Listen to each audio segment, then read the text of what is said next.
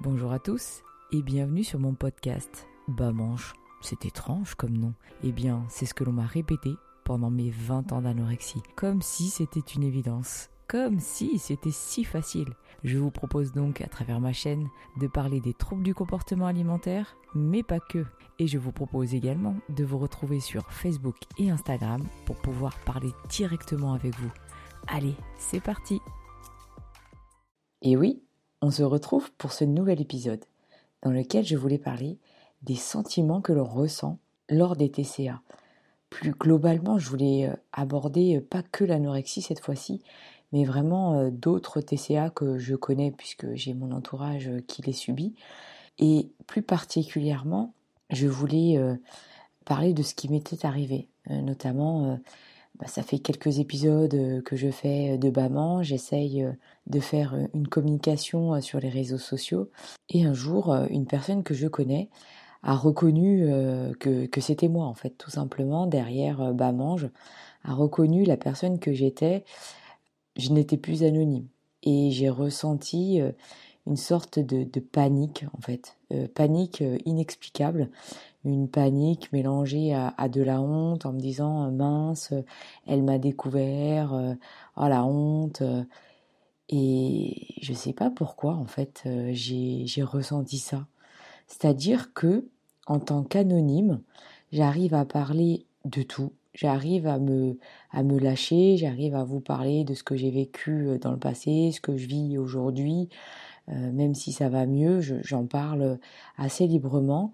Mais dès lors que une personne euh, a su qui j'étais vraiment, la personne que je suis au quotidien, la maman que je suis, euh, euh, la travailleuse que je suis, eh bien, bah, j'ai ressenti cette honte. Et je me suis posée et je me suis dit, mais pourquoi? Pourquoi tu paniques? Pourquoi tu as honte de ce qui t'est arrivé? Pourquoi tu as peur d'être jugé voilà, de, ton passé, de la personne que tu es aujourd'hui, de ce que tu ressens, de ce que tu vis c'est quand même, euh, bah, c'est une maladie, quoi. Donc, euh, en regardant bien, euh, ma honte, elle n'est pas fondée du tout. pourquoi j'ai cette peur encore de, de, ce jugement? Et, et, là, je me suis dit, tiens, je vais approfondir un petit peu tout ça et je vais vous en parler lors d'un podcast. Alors, ce qui est bizarre, c'est que lors de mon anorexie, justement, quand je maigrissais, je n'avais pas du tout honte de mon corps. En fait, on est même euh, assez fier hein, de montrer un corps euh, squelettique et totalement amaigri. Moi, c'était pas mon cas, j'étais pas non plus euh, fière au point de mettre toujours le, ventre à l'air.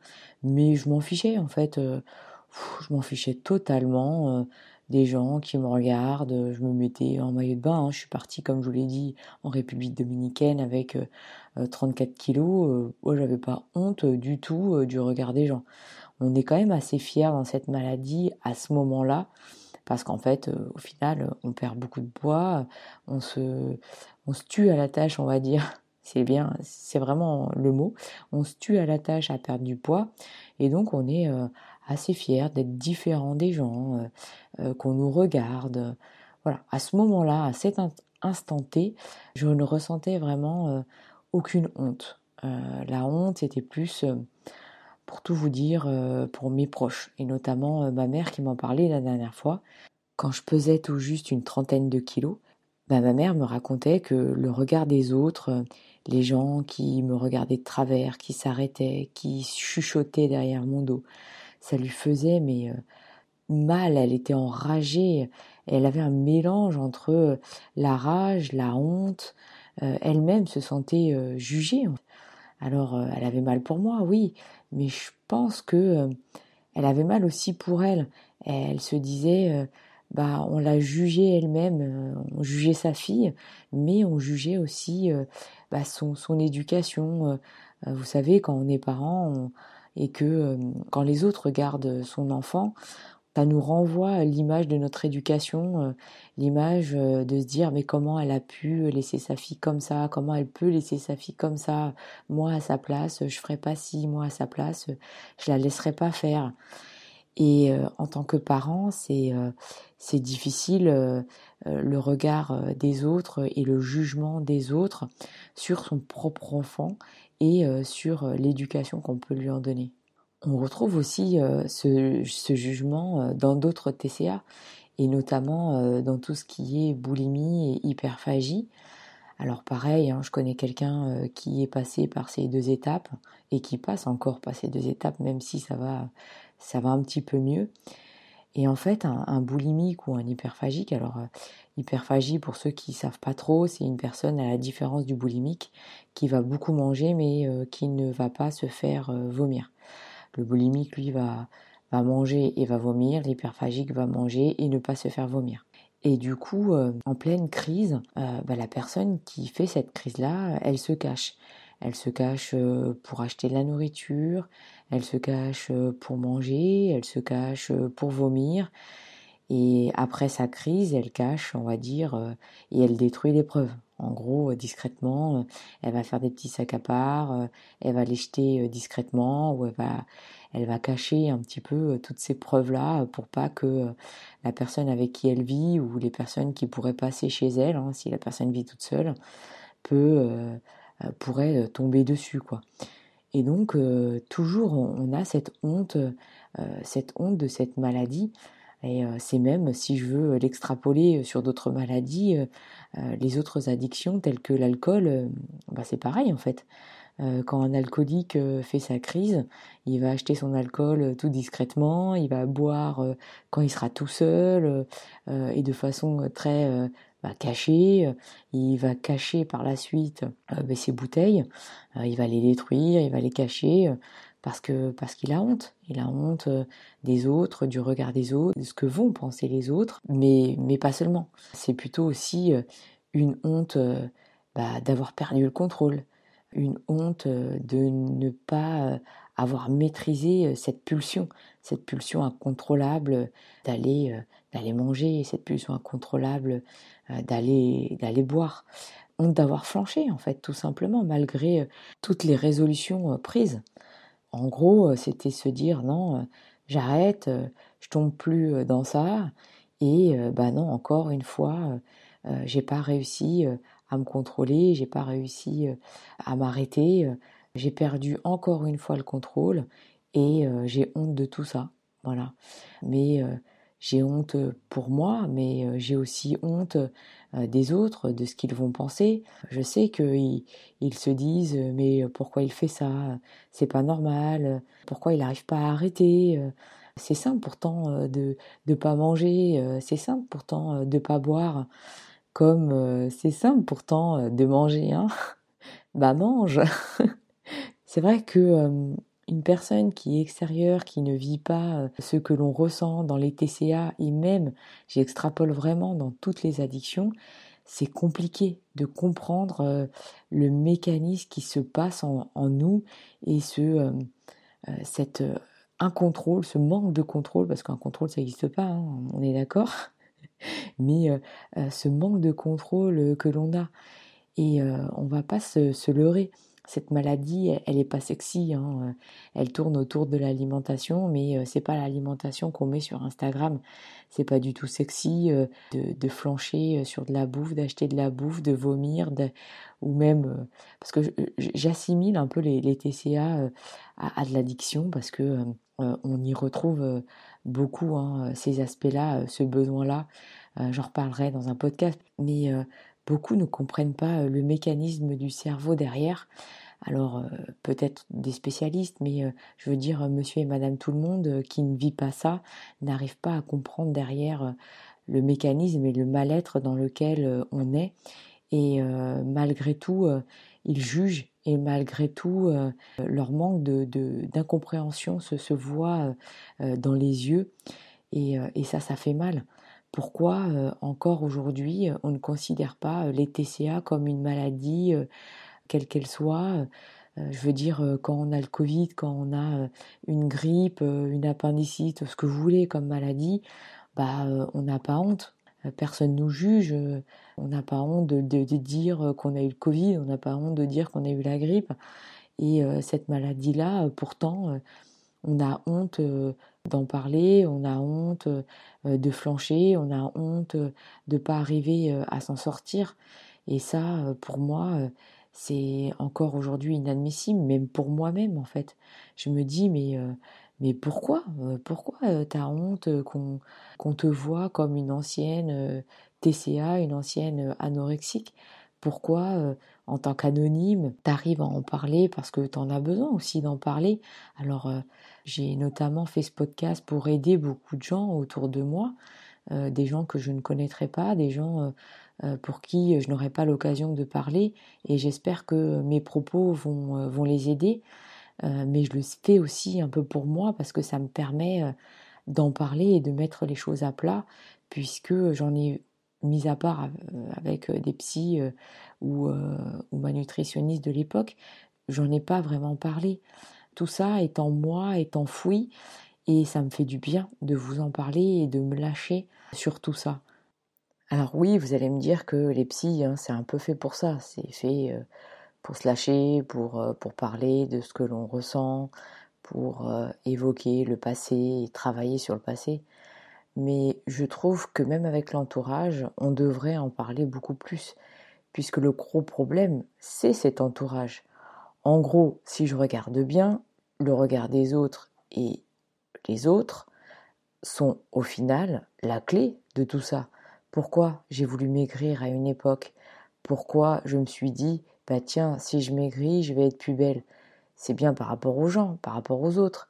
Donc pourquoi on n'arriverait pas à en parler autour de soi, à en parler à sa famille, à en parler à ses amis Puisque même si euh, ils ne changeront pas leur regard, je pense que inconsciemment, le fait de leur en parler, ça fait du bien et ça permet de relativiser un peu tout ça.